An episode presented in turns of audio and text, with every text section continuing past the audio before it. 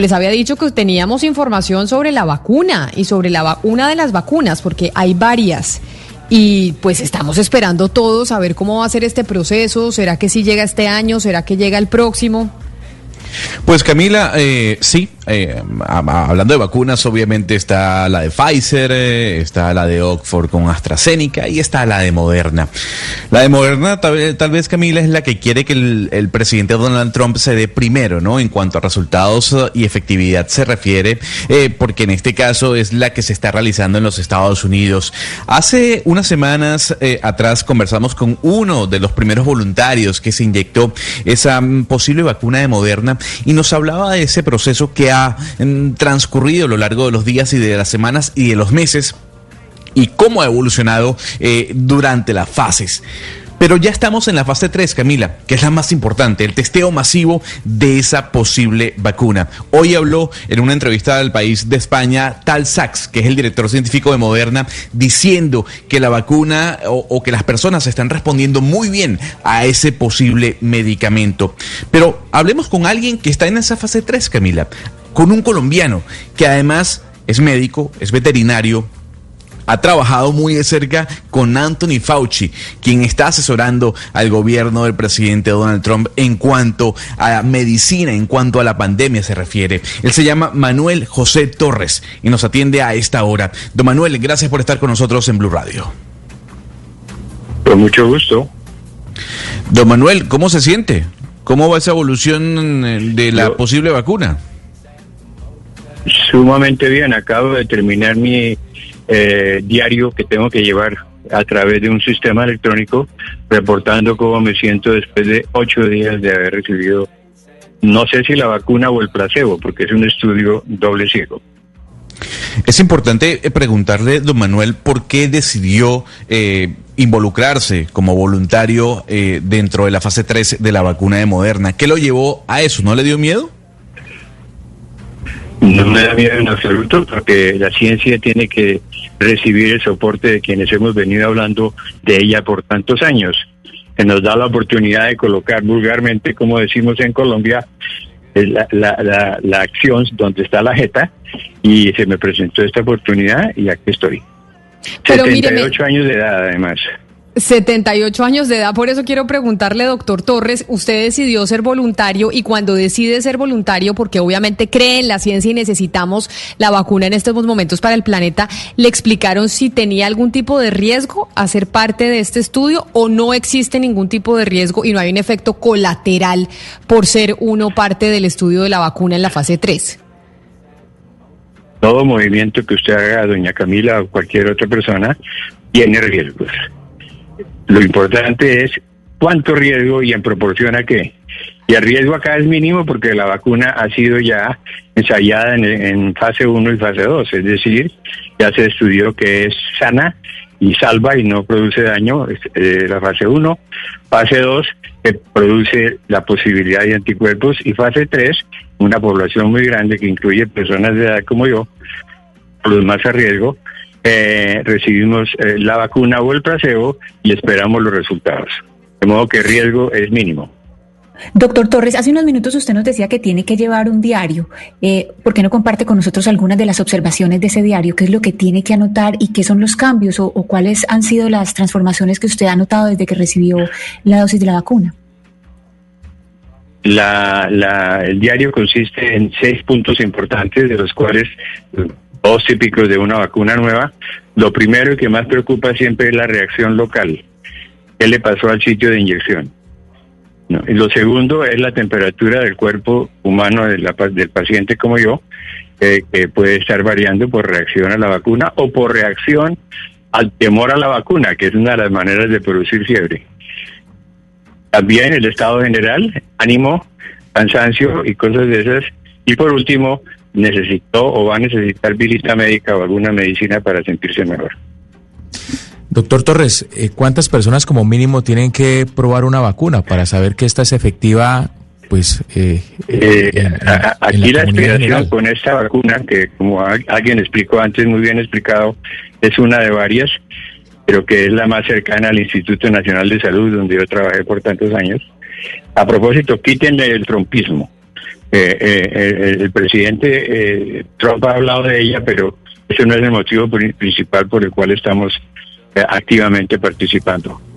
el hecho es que la vacuna se toma como en base para estar presentando o preparándonos para la prevención de la vacuna de la enfermedad es la única solución rápida que tenemos.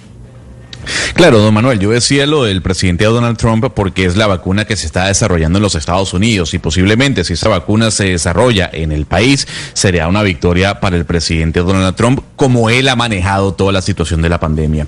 Nosotros hablamos, señor Manuel, nosotros hablamos hace algunas semanas, como lo decía al principio, con Neil Browning, que fue el segundo voluntario de esta vacuna de Moderna ya por el mes de marzo.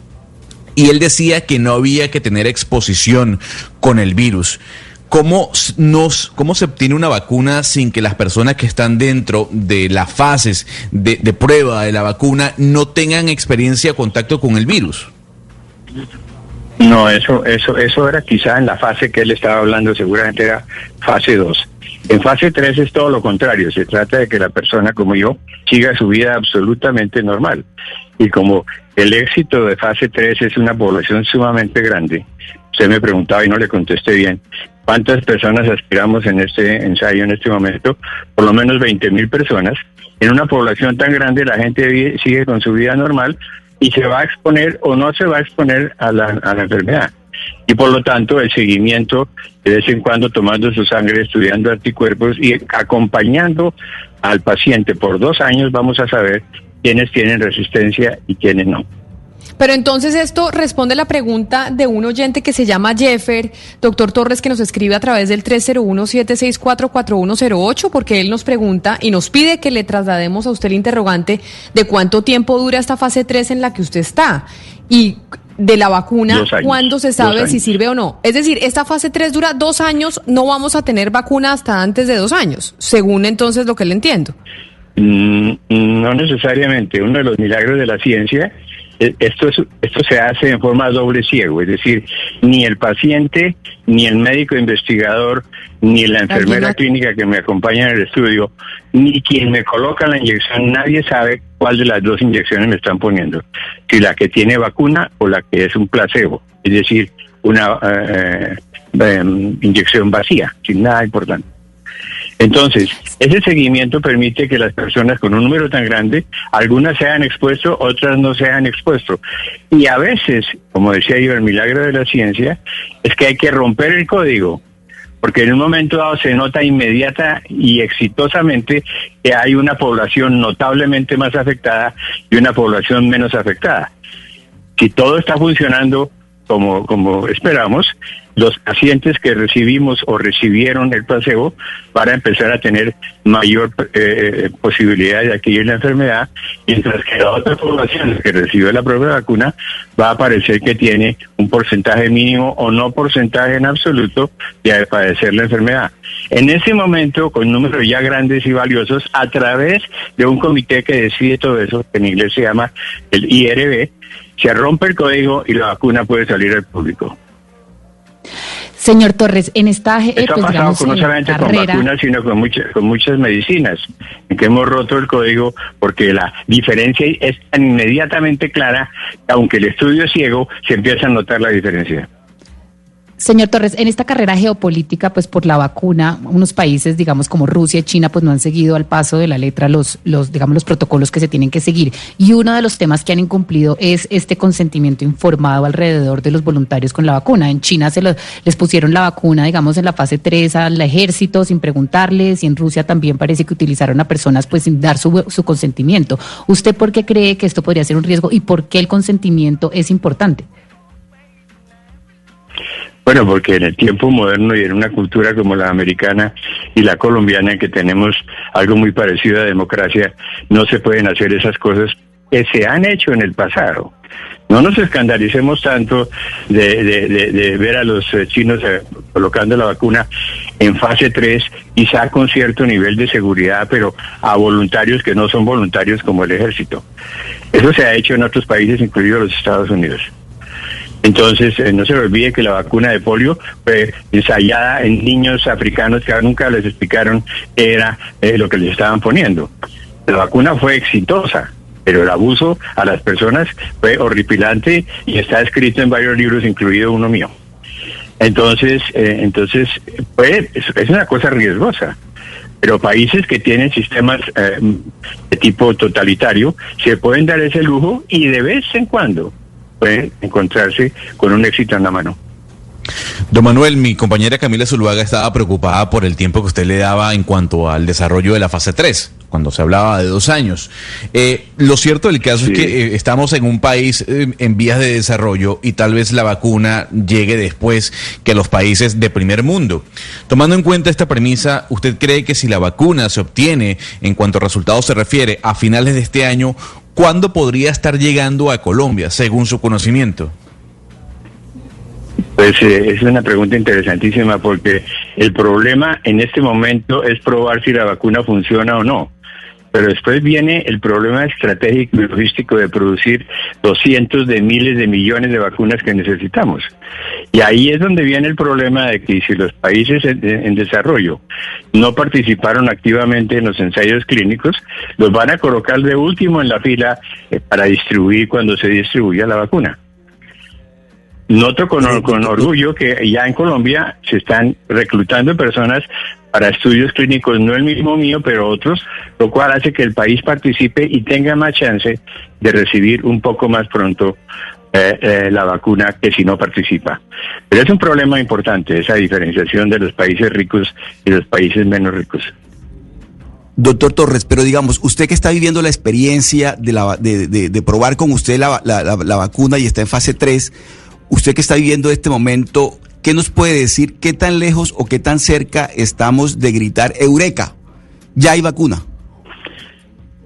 Pues eh, lo que pasa es que mis palabras pueden estar contaminadas por algo que ha sido característico en mi vida. Soy un optimista incurable. Entonces, si seguimos como vamos, yo creo que el estudio va a dar resultados obvios en menos de seis meses. Y en otros seis meses se estarán produciendo dosis masivas para cubrir a parte de la población del mundo. En ese momento va a tener que decidirse, ojalá se decida desde ahora, cuál va a ser la prioridad. Y ya hay intentos de crear esa prioridad. Las primeras pues, personas que deben recibirla, obviamente, ojalá sin, participación política, son las primeras, las personas de primer contacto, los héroes del momento, que son los médicos, enfermeras y trabajadores hospitalarios. Los segundos son los otros niveles de heroicos, que son los profesores tanto de escuela y, universidad. Y después el resto de la población. Doctor Torres. Eh, eh, eh, sí, ah, sí. Sí, ojalá, ojalá sea así como usted dice y nos vamos a contagiar de su, de su optimismo y que en seis meses, como dice Oscar Montes, podamos decir eureka. Pero entonces usted, porque aquí en Colombia mucha gente está pensando, porque se ha anunciado que, al, que una vacuna, la de Johnson Johnson, según entiendo, está buscando voluntarios para probar en una de sus fases. ¿Usted le recomendaría a estas personas que están escuchando y que se les pasa por la cabeza ser voluntarios que sí lo sean?